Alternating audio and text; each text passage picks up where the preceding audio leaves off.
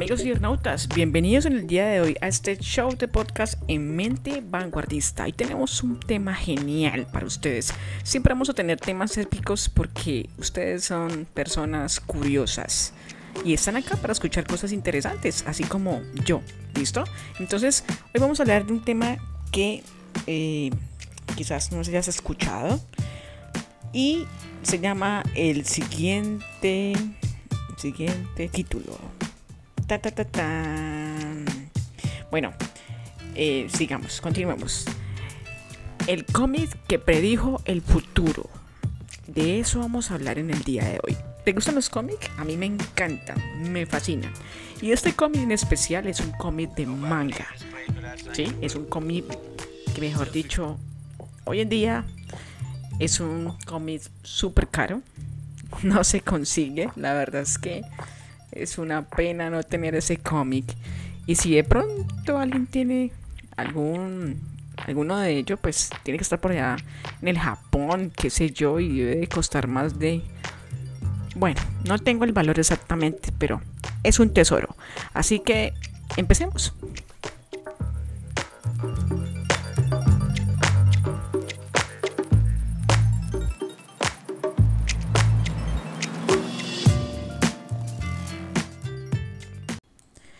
El cómic del que vamos a hablar en el día de hoy tiene algo muy especial. ¿Y por qué digo especial? Porque precisamente es una de las cosas que a muchas personas en el mundo les ha llamado la atención. Este cómic es publicado en el año de 1999, titulado con el nombre eh, El futuro que vi se llama, en el que se predijo una gran catástrofe que ocurriría en marzo del 2011.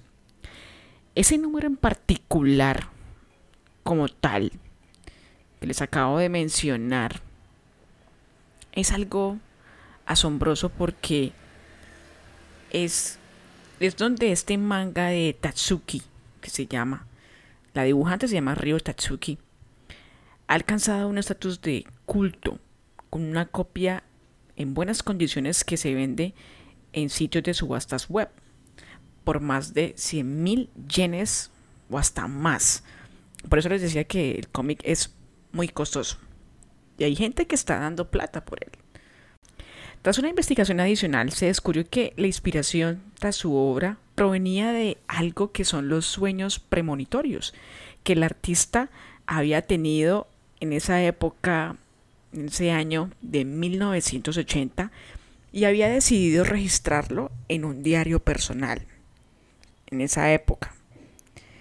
En tales predicciones anteriores figuran cosas asombrosas como, por ejemplo, la muerte de Freddie Mercury en el año de 1991, el terremoto de Cove en 1995 y la muerte de la princesa Diana en el año de 1997.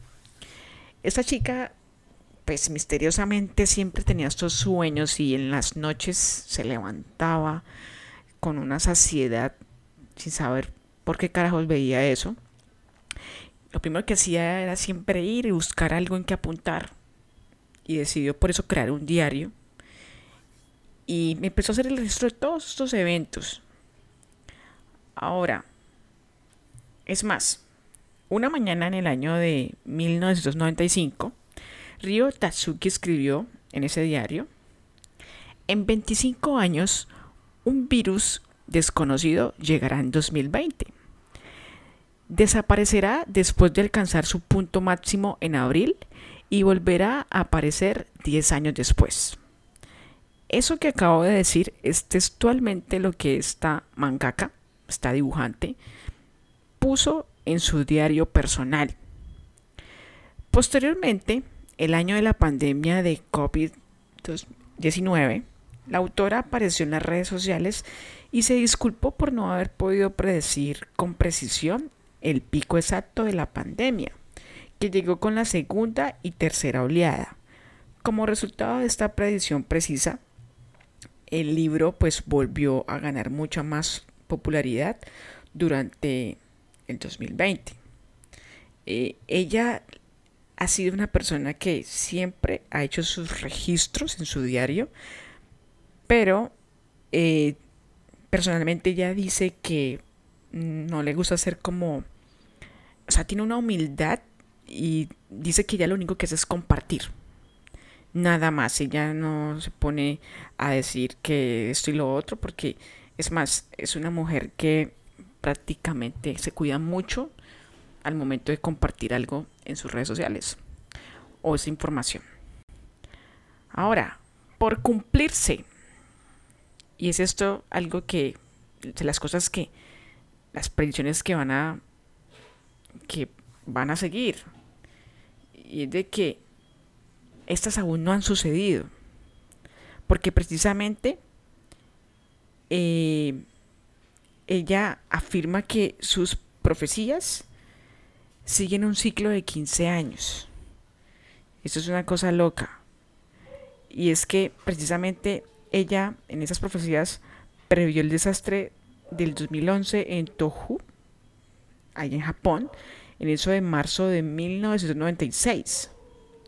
Pero si algo que ella predice no ocurre, no se da como tal, entonces se deben agregar 15 años adicionales.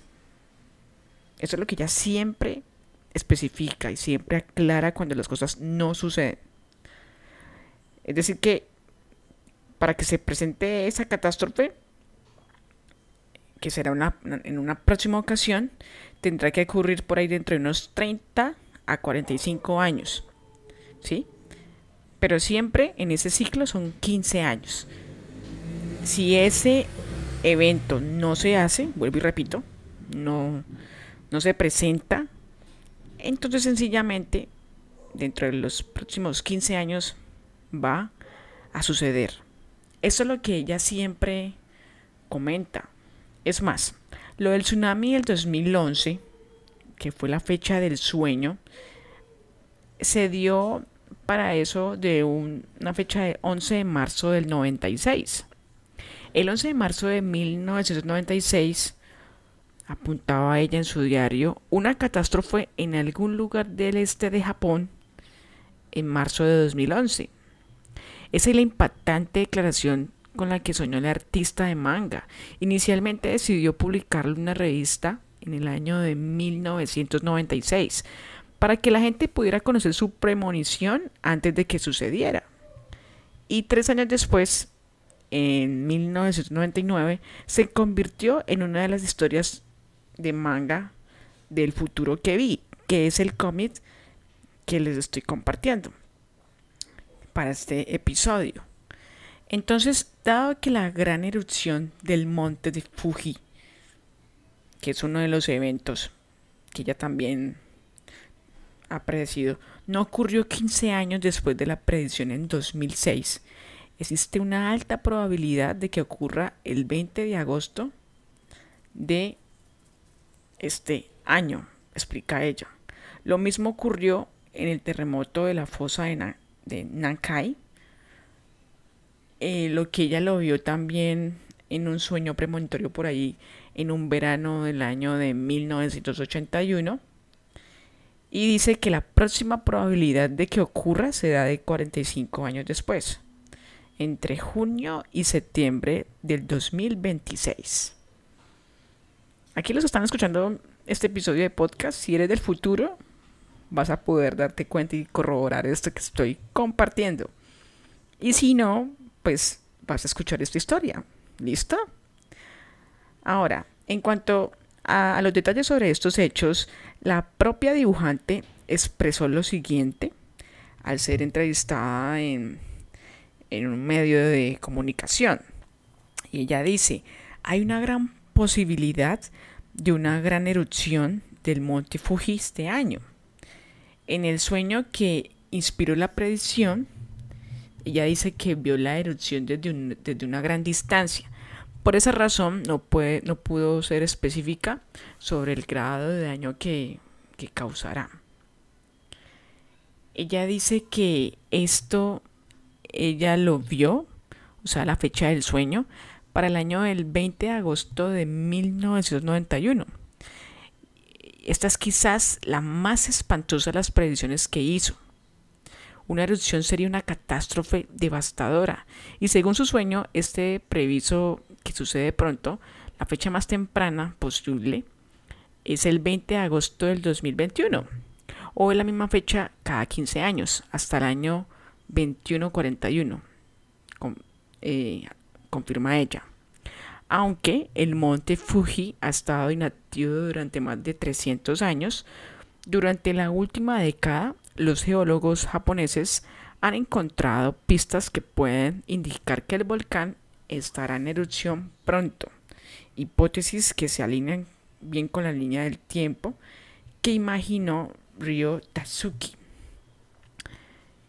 Y como tal, en este cómic pues hay unas ilustraciones extensas y cosas que ya de hecho en su portada se pueden ver ciertas fechas y de eventos que pues ella desde muchos años atrás soñó. Ahora, algo, algo que uno se queda pensando con esto es, ok, y entonces, ¿por qué serían 15 años? ¿Qué hace esos 15 años especial para que se pueda cumplir una, una predicción? ¿Qué hace que ella tenga esos sueños tan regulares? Porque para ella es difícil de explicar. Es muy difícil. Y claro que ella pues ha tenido también una serie de confrontaciones con las personas porque como todo, ¿no? No todo el mundo pues cree que sea cierto lo que ella dice y pues independientemente de cuál sea la verdad o, de lo cierto que sea o no, ese manga que les estoy compartiendo se publicó en el año de 1999 y nunca, jamás se ha editado hasta, hasta esta fecha. Hasta que finalmente pues dejó de venderse, está escaso. Hoy en día es extremadamente difícil de encontrar una copia de segunda mano porque este libro pues no, no se consigue, eh, ya que pues esto se considera como un artículo para coleccionistas. Y pues se dice que se vende alrededor de 100 mil yenes, o sea, unos mil dólares. Y quién sabe qué pasará si las predicciones pendientes de cumplirse se plasmen finalmente en nuestra realidad. Muchas personas pues esperan de que se equivoque. De todas maneras, esta dibujante, pues en la actualidad ya se encuentra disfrutando de su vida jubilada. Dicen que ya no experimenta sueños, los sueños premonitorios, pero ella está totalmente alejada y ha decidido apartarse, eh, dejar de estar tan expuesta compartiendo información porque es muy probable de que por las altas esferas tenga que guardar silencio.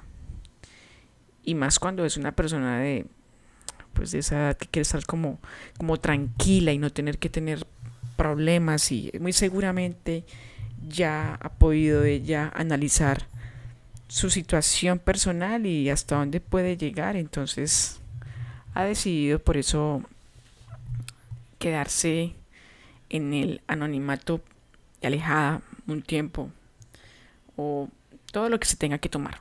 ¿sí? El punto es que estas cosas las hay, existen en un cómic y es una cosa asombrosa.